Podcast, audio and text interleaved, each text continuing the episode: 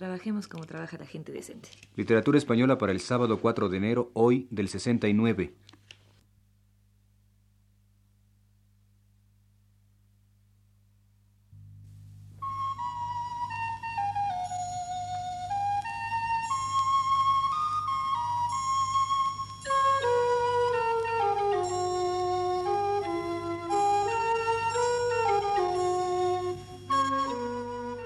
Les ofrecemos, señoras y señores, el programa Literatura Española, que prepara para Radio Universidad el profesor Luis Ríos.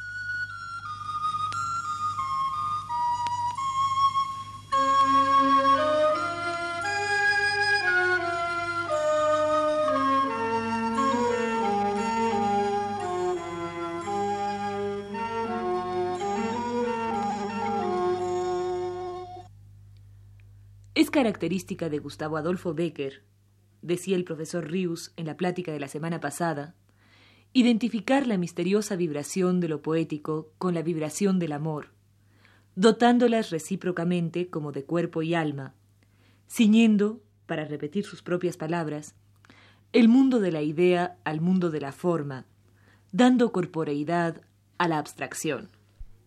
La cifra de su obra poética podría caber en esta equivalencia la poesía o el amor. Si bien este último término habría de inmediato que complementarlo diciendo, el amor a la mujer, y más todavía, a la mujer inesperada, aparecida como milagrosamente ante sus ojos, y fatalmente efímera como incitadora y recipiendaria de la vibración erótica. Vibración encendida, luminosa, que interrumpe cuando se produce la quietud del mundo, el orden de las cosas, así como el prodigio o el milagro, es el amor para Becker. Es preciso recordar la rima famosa.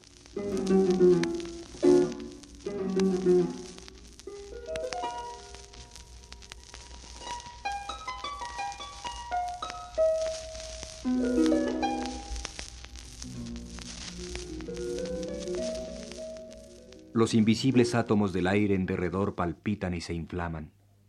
El cielo se deshace en rayos de oro, la tierra se estremece alborozada. Oigo flotando en olas de armonía rumor de besos y batir de alas. Mis párpados se cierran. ¿Qué sucede? Es el amor que pasa.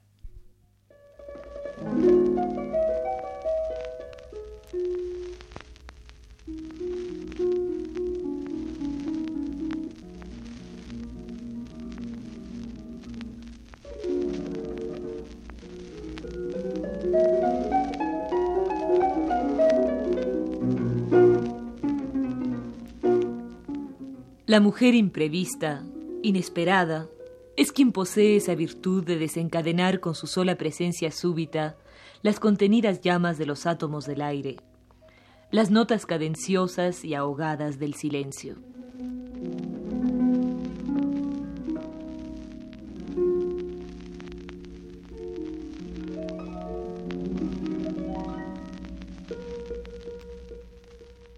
Pasaba arrolladora en su hermosura y el paso le dejé.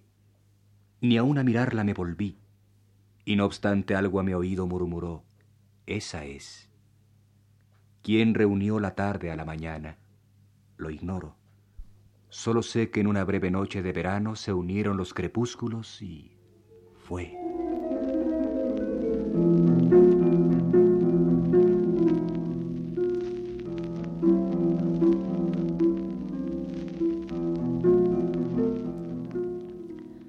Contraste doloroso con la intensidad de esa vibración única de poesía y amor, el poeta intuye como condición suya irremediable la fugacidad. La vida se ofrece así como un largo nacer y acabar, como un alterno renacer y aniquilarse. La vida verdaderamente merecedora, al fin y al cabo, de vivirse. Aquella que desdeña cualquier otra actividad que no sea inflamarse de amor, como los átomos del aire. No desdeña Becker, para sugerir esto, una experiencia concreta, una particular historia vagamente aludida, y así dice.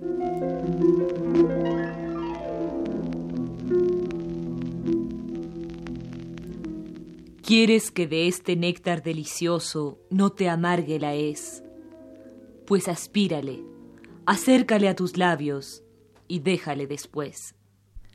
¿Quieres que conservemos una dulce memoria de este amor? Pues amémonos hoy mucho y mañana digámonos adiós.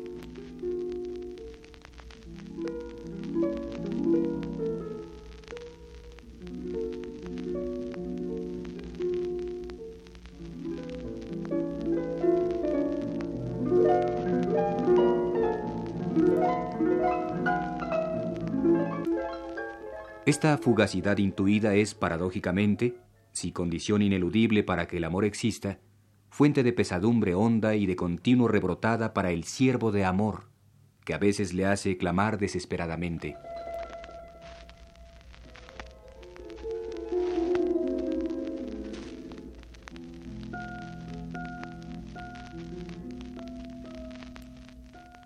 Como guarda el avaro su tesoro, guardaba mi dolor. Yo quería probar que hay algo eterno, a la que eterno me juró su amor. Mas hoy le llamo en vano, y oigo al tiempo que le agotó decir, Ah, barro miserable, eternamente no podrás ni aún sufrir.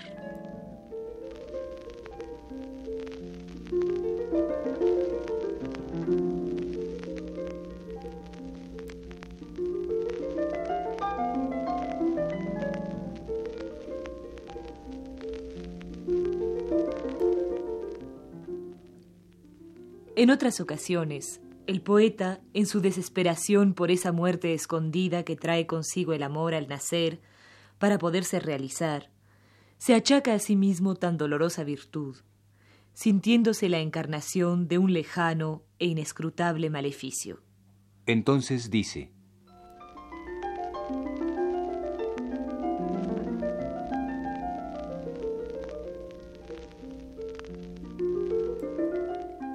Mi vida es un erial, flor que toco se deshoja, que en mi camino fatal alguien va sembrando el mal para que yo lo recoja.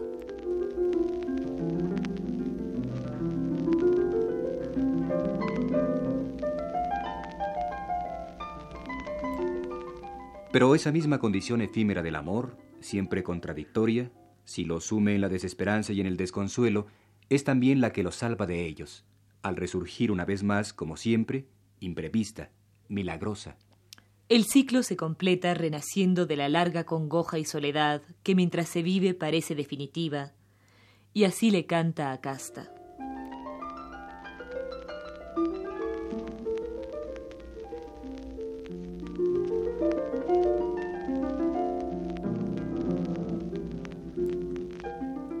Tu aliento es el aliento de las flores tu voz es de los cisnes la armonía, es tu mirada el esplendor del día, y el color de la rosa es tu color. Tú prestas nueva vida y esperanza a un corazón para el amor ya muerto. Tú creces de mi vida en el desierto, como crece en el páramo la flor.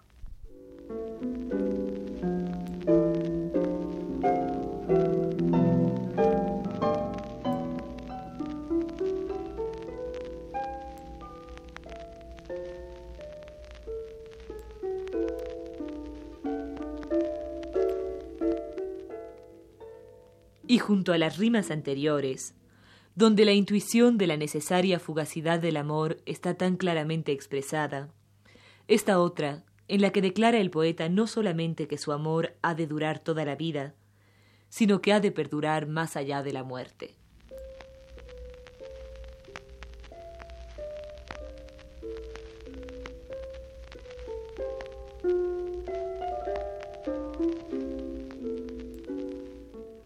Podrá nublarse el sol eternamente, podrá secarse en un instante el mar, podrá romperse el eje de la tierra como un débil cristal. Todo sucederá. Podrá la muerte cubrirme con su fúnebre crespón, pero jamás en mí podrá apagarse la llama de tu amor.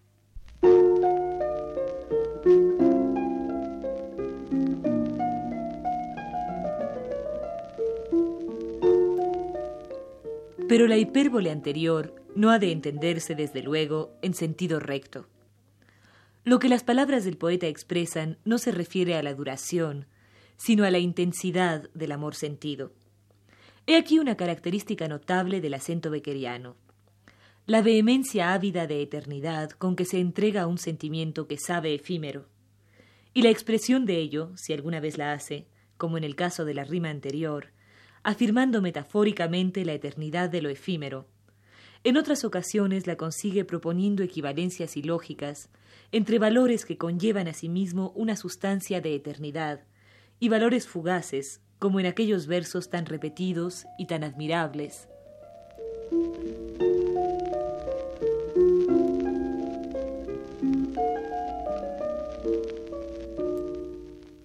Por una mirada, un mundo. Por una sonrisa, un cielo. Por un beso, yo no sé qué te diera por un beso.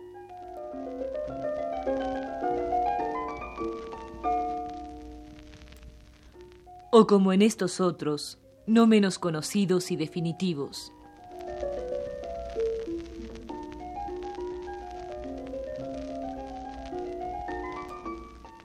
Hoy la tierra y los cielos me sonríen. Hoy llega al fondo de mi alma el sol. Hoy la he visto. La he visto y me ha mirado. Hoy creo en Dios.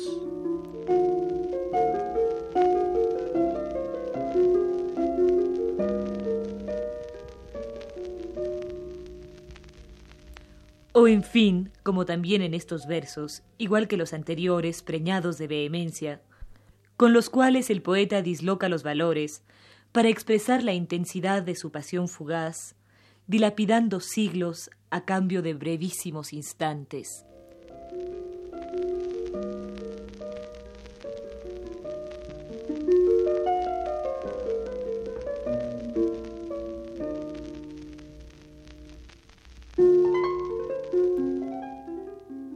Cuando en la noche te envuelven las alas de tul del sueño, y tus tendidas pestañas semejan arcos de ébano, por escuchar los latidos de tu corazón inquieto y reclinar tu dormida cabeza sobre mi pecho, diera alma mía cuanto poseo, la luz, el aire y el pensamiento.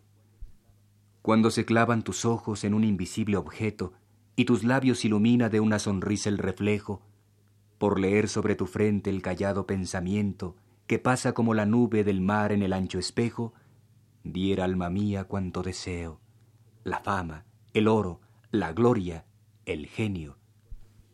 Cuando enmudece tu lengua y se apresura tu aliento, y tus mejillas se encienden y entornas tus ojos negros, por ver entre tus pestañas brillar con húmedo fuego la ardiente chispa que brota del volcán de los deseos, diera alma mía por cuanto espero, la fe, el espíritu, la tierra, el cielo.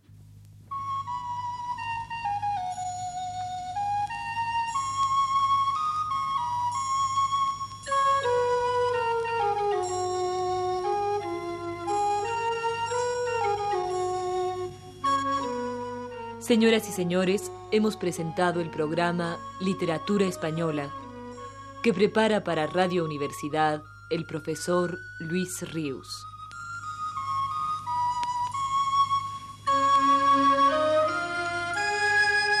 Operó Francisco Mejía.